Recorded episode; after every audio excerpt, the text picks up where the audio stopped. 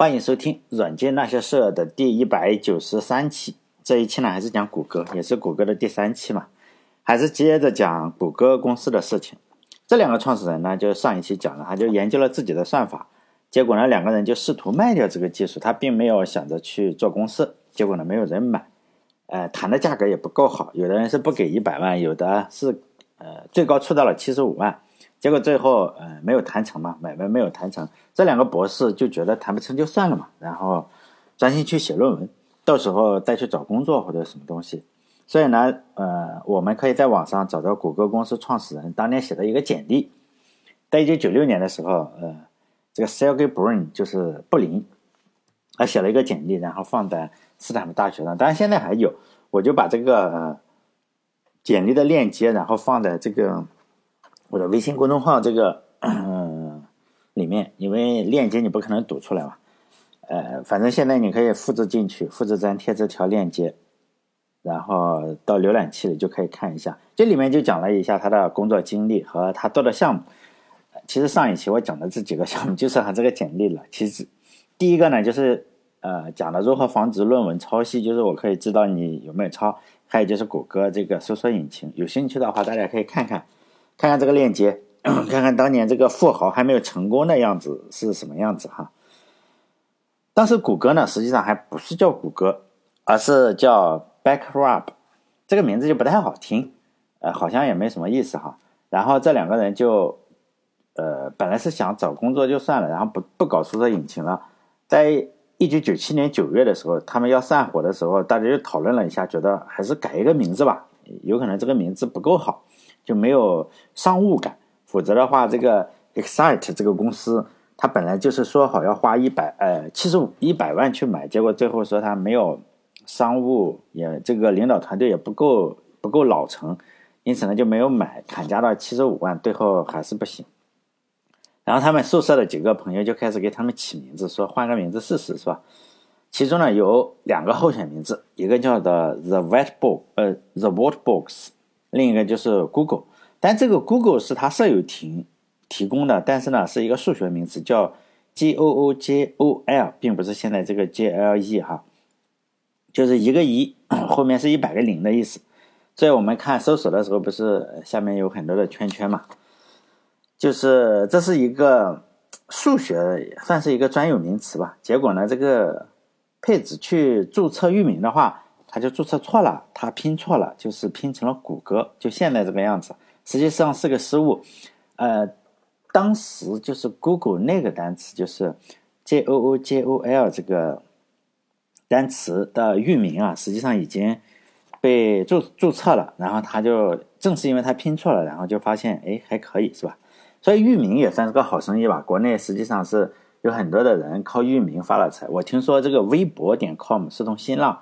新浪是从一个 IT 人的手中买的，说这个 IT 男的名字叫张张微博，然后他就自己注册了自己的名字。就新浪说你可以随便开个价嘛，然后他就随便报了一个八百万，呃，所以很便宜的价格就卖给了新浪。据说，呃，这个卖个两千万是不成问题的，两三千万，结果他只开了八百万。但我也是听别人说的哈，所以起名字还是比较重要的。他注册好整个域名以后，在舍友的帮助下，他们就决定哎试一下。然后呢，呃，开公司是吧？于是，在那天晚上的一天晚上，这个布林就在 Linux 啊，用这个 Linux 下有一个非常非常著名的呃，像 Photoshop 一样的图片编辑软件叫 GIMP，呃，就是 GNU 什么什么东西了哈，我也不知道了。反正设计了一个 logo，就用的颜色是不同的，每个字母用的不同，看起来就像小孩子设计的。一九九七年的时候，这个谷歌公司的是非常简陋的，和今天的非常非常不同。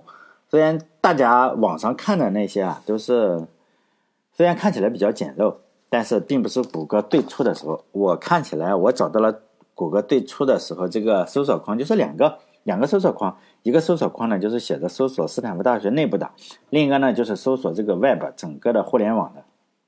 就我找到了，起码是一就。刚开始啊设计的那个样子，有兴趣的话可以看一下。这个设设计实际上比较简洁，就是有什么问题的话，你可以把这个关键字呢放在这个搜索框里搜一下，就知道答案了嘛。就咱们不是中国有个叫百度公司嘛，就是百度一下你就知道，谷歌一下你知道的就太多了。就这个样子。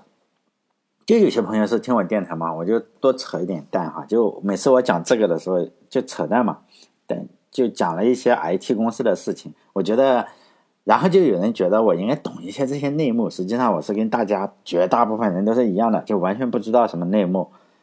内幕说实在的，也不会告诉大众。如果内幕告诉大众的话，就不是内幕了，是吧？我给大家可以讲个故事，就在手机，呃，清朝的时候是没有手机也没有电视的。那时候他们怎么娱乐？就皇皇帝实际上没什么正事干，皇帝他也不看电视，呃，但是呢还可以让人去演戏给他看。就皇帝呢什么都不做是吧？每天主要的内容就吃喝玩乐嘛，然后开心了就不开心了就杀个人或者是找个妃子，然后临幸一下，这样开开心。雍正当然也是这个样子，就喜欢看戏嘛，看高兴了就赏一些钱呀或者食物给这些戏子，结果就有个戏子就入戏太深了。就可能天天演戏，他还觉得自己是了解内幕的。就是他演的戏里演的是常州的刺史，结果呢，他就入戏太深了嘛。他突然开始问雍正，说说现在谁是常州刺史？谁在谁在管这个常州？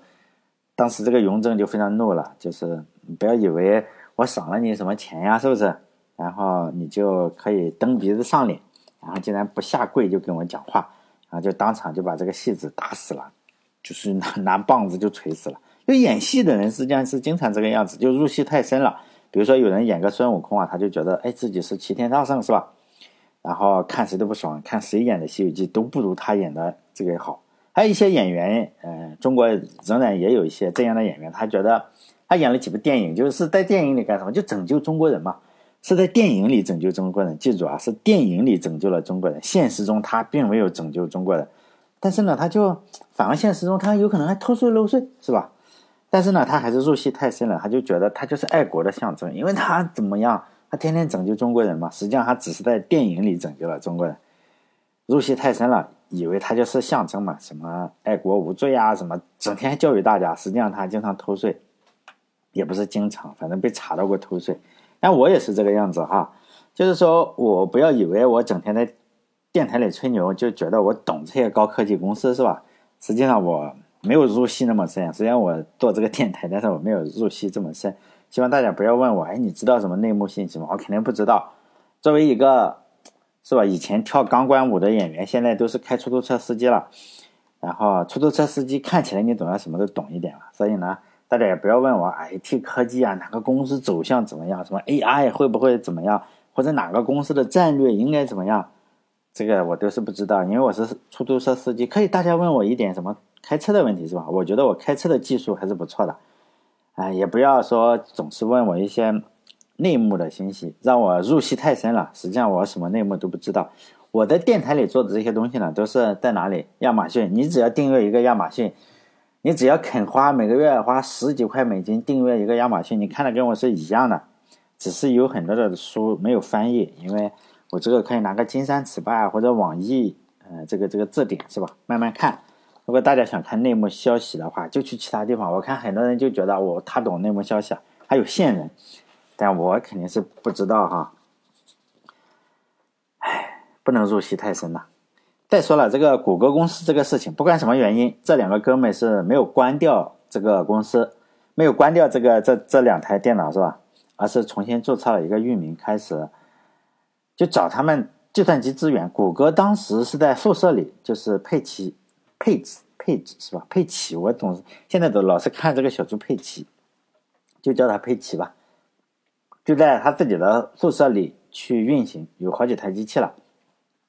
只要是这两个人知道了哪个学生啊，斯坦福大学哪个学生又从这个英特尔或者是上海公司，然后申请到了计算机，这。当时这个大公司啊，是经常给这个斯坦福大学有很呃很多的这些免费的计算机，可能就是因为斯坦福大学的人厉害嘛。然后你毕业了，有可能要去 IBM 啊、英特尔或者商业公司是吧？就是比较知名大学就有这种好处嘛。你越知名的大学，实际上商业公司就越喜欢你，越来讨好你，因为你将来有可能要进入这些东西。像没上过学的就比较崩溃，或者你上了一个六本，就第六级本科，这就就比较崩溃了。谁都不理你，就这样，所以越越厉害的会越来越厉害。这两个哥们呢，就是说，一旦有人申请到了这些公司免费发的电脑，就就跟他们去交朋友嘛。然后就问问能不能借来用一下这个样子。但谷歌实这个软件实在是太耗费资源了，只靠借电脑肯定是不够的。他们又买不起新的电脑，因为学生嘛，他学生相对都比较穷，只好妥协一下。然后呢，佩奇就发现了，就可以买二手的硬盘，是吧？每个二手的硬盘大概是原来价格的十分之一。结果他们他买了一百二十块二手硬盘，总共每个九 G，大概就是一 T 嘛。然后用积木的架子给这些硬盘做了个支架，然后呢，算是他们第一个服务器。呃，然后呢，谷歌就靠这些二手硬盘，然后采用半人工或者是半自动的方式，也就开始了。就在这种硬件情况下，我们都知道，你这个服务肯定是不是很稳定的。你想想，几台电脑，然后一大堆二手硬盘，不太稳定，会经常断掉。有时候硬盘坏了呀，或者有时候是爬虫爬爬死机了，死循环了。后来越多越来越多的人使用他们的服务，但斯坦福大学还是没有开除他们，呃，反而问他们你要不要开公司啊？以后再来这个取得学位也没什么关系嘛，反正你博士是吧？博士有的是，谷歌只有一个嘛。他们的老师也支持这么做，就是呃招他们的老师，只是希望他们想清楚，因为他告诉他。你如果要拿博士的话，相对来说还比较简单。但是你要开个公司，并且把它搞起来的话，实际上是要难很多。他的老师也说了，就是说，如果你们要开公司的话，就是想玩真的，不是在宿舍里搞的话，要搞钱的话，他会尽量的提供一些帮助。嗯，这个配置和嗯布林呢，刚开始是没有下定决心的，但是呢，很多的我前面说了很多的斯坦福大学的学生已经在用谷歌了，因为它这个页面大家可以看看，就是有两个条条。然后，大学生就经常用它，就是很好奇过来看一下，就经常到他宿舍来参观，然后就发现，哎，有这么几台电脑，然后还有用自己的乐高积木啊，然后 山寨的这个机架。这些学生呢，看完之后就鼓励他们赶紧开个公司来改变世界，是吧？这两个人决定开公司以后，当然也并不是说要不读，就是一边读博士一边开公司。呃，就就是还是人总是这样嘛，总是想着哎，最好是都可以是吧？这时候就展现出斯坦福大学的威力了。他们的老师、朋友还有斯坦福大学就很快帮他们联系了几个投资商，包括斯坦福大学也投资啊。斯坦福大学也占了谷歌的股份，其中他联系的一个就是叫安迪贝托尔恒，就是安迪这个人，我记得我在讲呃三岸公司还是斯坦福大学的时候，还是什么时候哈？讲过这个人，这个人也是沙岸公司的创始人之一。这个创始人就很有钱嘛。这个创始人又是他们的校友，这就是说，哎，这是见师弟了，是吧？都是同门师兄，那就答应什么时候见就见个面，是吧？如果能展示一下就展示一下。他发了个邮件，第二天早上就说，哎，那你到他家来嘛。然后呢，佩子和布林就去了他家。去他家的时候，安迪呢正在走廊上，就是说准备去上班。于是这三个人就。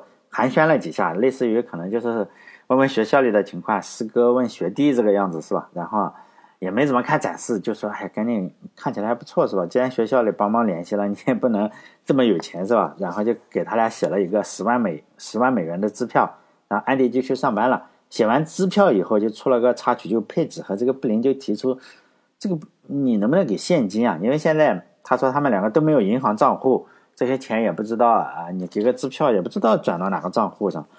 安迪呢就说，哎，他现在没有这么多现金，你就去办一个账户嘛，反正办账户也也不是特别难。这安迪这个人呢，他一生热爱跑车，据说是呃硅谷最热爱跑车的人之一。热爱跑车是一个非常烧钱的人呃爱好，是吧？我认为，嗯，反正我是不敢热爱跑车，是吧？我只热爱自行车。或者热爱出租车，就有一个传闻，就是说他有数十辆各种各样的跑车。就给他们写完支票以后，他就钻进了他的保时捷跑车，然后吃早饭，然后去上班嘛，去开个会。这两个人就拿到了十万美元，就很高兴嘛，然后就吃了个饭，说吃吃吃了个汉堡。然后大概过了一个月，他们才去办理这个银行账户，然后把那十万美金啊取出来。实际上不只是十万。因为在接下来的这一个月里，这两个一个月时间，我们想想，这两个斯坦福大学的学生，就银银行账户都没有的情况下，就那第一个月就搞了一百六十万，就天使投资嘛。这些投资呃人中有这个，除了我前面所说的这个商业公司的创始人，还有就是亚马逊的创始人这个贝佐斯，还有好几个都是在硅谷有头有脸的人物，都投了钱。还有他的老师们也觉得还不错，还有好几个老师也投了钱，因此，呃，还没有决定从博士退学的时候，第一个月有没有账户的时候，已经有一百六十万美元的天使投资了。在一九九八年四月的时候，他们才正式办理办了公司，从这个宿舍里搬出去嘛，也不可能一直在宿舍。然后，Sergey Brin 就是谢尔盖布林的女朋友，他有个女朋友，人家不是单身的。他女朋友又认识英特尔的什么巴拉巴拉的，反正就是认识朋友。然后呢，就去在那个呃房子里租了一个车库四间房子，好像是。然后每个月一千七。然后雇了第一个员工，这个员工呢也是斯坦福大学的学生，叫做他的名字我就不知道，Crazy Silverstein，大概是这样读吧。这个家伙实际上是一直待在谷歌，待到了二零一二年。然后身价数十亿了啊，也非常非常有钱了。第三个员工，这个家伙也是个狠人，他是从哈佛到斯坦福，也是个犹太人。现在为什么说他？因为现在有一个呃，比尔盖茨，包括 TED 那个论坛上都上了一个叫可汗学院，大家应该知道啊，可汗学院，比尔盖茨也投资了这个 可汗大学还是可汗学院。大家都是犹太人创立的，这个我就不说他了。他现在去那里任职，非常厉害。嗯，就这样提他一句，以后可能不会再提了。这个人什么比较厉害？就写爬虫写的特别好，是吧？写程序的能力非常强。他解决了不少，就两个人，两个创始人都搞不定的一些内存啊，或者是速度问题，主要是做压缩算法，就做的非常好。此时，这个佩奇和布林呢，还没有说。呃，他当时还是说要把博士读完嘛，因为你有可能 公司不行，他们还是要给斯坦福大学的学生上课，还是老师。上课的内容呢，就是如何改进搜索引擎嘛，这个非常好，是吧？嗯，当时我看一下他，他教的课程的名字叫 CS 三四九，就是这门课不是有 CS 一零一，就是三四九，可能就是他的名字叫呃数据挖掘、搜索和互联网，就是。这个名字吧，就每周两节课。他们说谷歌点 com 呢，就是这门课的实际操作课。因为编程嘛，你得有实际操作课。现在有几千万个网页，呃，学生的任务呢，就是在这几千万个网页中找出最有用的资料，啊，而且呢，还要比较谷歌的这个算法叫 PageRank 跟其他的一些算法有哪些优点。因为当时做搜索引擎的有很多，有哪些优点，哪些缺点，然后如何改进。当然了，这些反馈呢。啊，肯定是要更新在谷歌的这个网站上。这个时候就是说，谷歌招人的方式嘛，他们只招最聪明的人。呃，早期的时候呢，呃，就从他们的同学，他们这个斯坦福大学里招这个学生。后来呢，就开始招老师。其中一个比较著名的人嘛，他是加利福尼亚大学叫圣巴巴拉分校吧，就一个老师，我不知道名字叫什么哈。他是瑞士人，就更不知道名字读什么。大家把这个是瑞士老师吧，就叫我这里写了，他不会读。我就在节外生枝的去介绍一下这个老师吧。他是瑞士人，是苏黎世联邦理工大学理工学院嘛，然后读书，然后获得了一大堆奖，一大堆奖学金。你把名字输进去就知道了。然后又去呃斯坦福读书，然后又是一大堆奖，一大堆奖学金，就是我们想象中的最厉害的那种学霸。他在读书的时候。就和几个朋友，然后和几个朋友做了个东西，就是 Java 的虚拟机。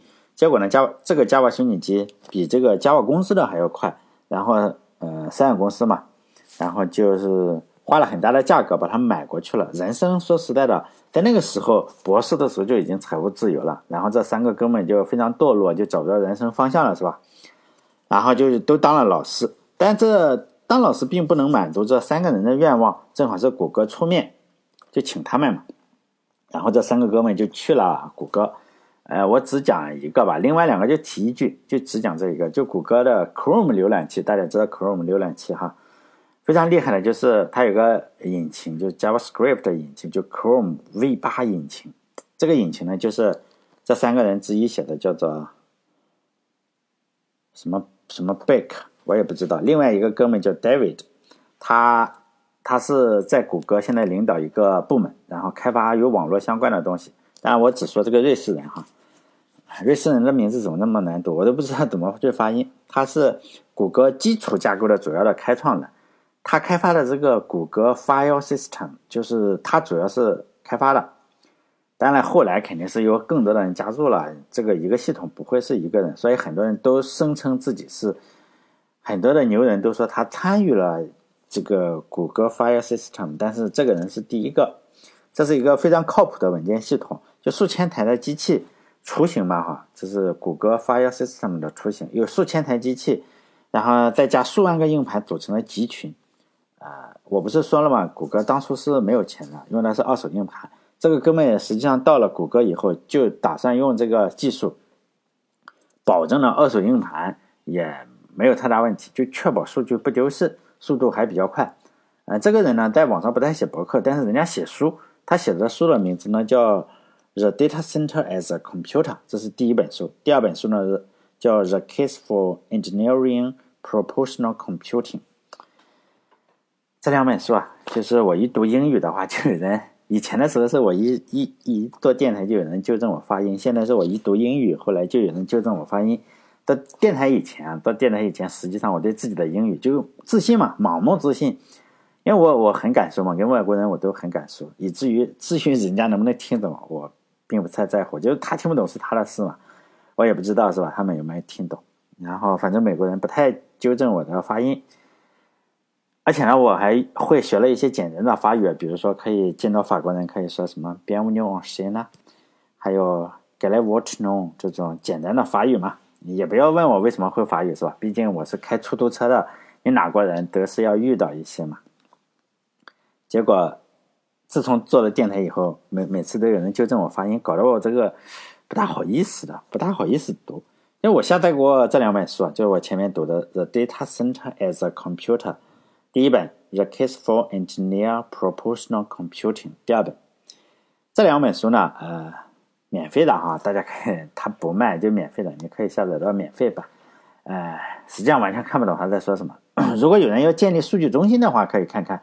因为里面的东西涉及的东西实在太多了，不仅是编程啊，啊，还涉及的就是说如何给数据中心、数据中心供电，还有说这个服务器怎么去设计电流，就是哪种电流会比较好，因为它并不是始终是满负荷跑嘛，因此呢还要怎么去是吧？流线型的供电还不懂，我我是不懂电学，我对电学的概念就是说能能接个线。这么说嘛，就是说这个瑞士的老师来到了谷歌之前，这些机器呢，就是他们他来之前，就是呃同样的机器，每次查询大概需要三点五秒钟。三个月以后呢，他重写了一些代码，然后相同的机器，然后平均耗时零点四秒，你看快了接近十倍是吧？就一年以后，他这个呃谷歌 Fire System 就雏形写的差不多了，就写完了。还没有写完就雏形嘛哈，扩展性也就得到了很大的提高。加硬盘的话，以前还要呃比较多的，呃比较多的操作，现在可以热热加硬盘，你只要插插一块硬盘过去，整个的 文件系统就能自动扩展，非常厉害是吧？但就是中国有句古话叫什么？就是说你一个好汉三个帮嘛。就谷歌成立的初期呢，实际上就来了大量的人加入，而且这些都是比较厉害的人了。就每呃，就这一期时间也差不多了，二十多分钟哈，三十分钟就传不上去了。这个呃，这一期时间就到了，就下一期的话，我就再吹一吹这种牛人，只做这些公司初期的时候了解一下这些人，可能他们比较低调。比如说我前面所说的这个瑞士老师是吧？他很少出镜，他也不写博客，他好像是呃愚人节的时候他出来过几次，他介绍什么东西啊？你看一下。愚人节的时候，大家可以搜搜，谷歌经常出一些愚人节的，好像是出咖啡的那一期还是什么？嗯，就是四月一号，不知道今年又出什么东西。比如说，他可以今年出一期说要回中国了，是吧？这个就挺好。就这个瑞士老师嘛，非常厉害。就下一期呢，我再接着说一说这些牛人嘛，反正都做电台吹吹牛是吧？你不可能是说，因为有很多人喜欢听干货，就好像是你最好是只讲那两个创始人，然后看看那两个创始人如何。如何哎把他把谷歌做起来的？然后学到几种方法，这个很很难的。说实在的，比如说这些牛人，你如何让人家为你工作？这个人家不理你是吧？这个非常难。反正我是学不到哈。所以电台嘛，大家听听就好，也不要问我内幕什么。下一期的话，再讲讲这些牛人，包括呃，Jeff Dan，杰夫蛋，杰夫蛋。然后下一期的话，这个大牛也非常厉害。如果大家不知道他是谁的话，你就是吧，打开搜索引擎，甚至用百度的话，也可以搜到这个人。就是他是 MapReduce 这个技术的主要作者，但是他技术可多了，基本上是这个样子。当开这种云的呃会议的时候，当一个技术搞不定的时候，然后只要这个人出了这个 Jeff Dan，然后出来之后。他会发一个演讲，基本上只要他发了演讲，好吧，这个技术就算是通过了，然后大家就开始都抄他，就这个样子。包括 MapReduce 也是这样技术，包括呃根据 MapReduce，然后出了一大堆的呃类似的技术，然后中国这边创新很多都是根据它就创新嘛。这个不是吹啊哈，不是说小看这个什么东西，它确实非常厉害，也不是说中国的技术不厉害，中国技术当然更厉害。当然我不讲中国嘛，好了，嗯，下一期再讲嘛。就是我这个电台实际上是放在两个地方，是主要是两个地方，一个是网易云音乐上面，然后一个是嗯喜马拉雅上面，其他地方也许有，但我也不知道怎么出去的。还有一个是 YouTube 上，是我用来备份的，因为国内的话会删掉。呃，我是传到 YouTube 上，YouTube 不会删中文的，基本上是不会删中文的。除非有一天 YouTube 然后倒闭了，这个这个也没办法是吧？是有可能倒闭的，什么东西都会倒闭。嗯，就这个样子。希望大家关注我的微信公众号。微信公众号的话，跟电台都是一样的名字，都是软件那些事，就是六个字。然后帮我点点微信公众号的广告，因为我发现你如果做这种东西的话，最终还是微信公众号相对比较赚钱一点，因为它有广告。像你在喜马拉雅上点，或者在网易云音乐上点，没有钱，就是零，基本上一个月给你两块钱这个样子，哎，两块都不到，一块多或几毛钱。如果你不相信的话，你可以问问其他的，呃，做喜马拉雅或者做网易云音乐电台的这个博主。每次我说就赚一两块钱，他们不相信，你就问问其他的嘛。你可以问问你听其他的，你问他这个广告给你多少钱，就一块，一块多。我认为他不会比我多。因为我的播放量大概就是，不管造假还是什么，起码造假也是官方造假，因为还是排在比较靠前面的，就是一块多钱。他顶多再厉害的话，三块钱或者五块，不会太多。好了，这一期就到这里，再见。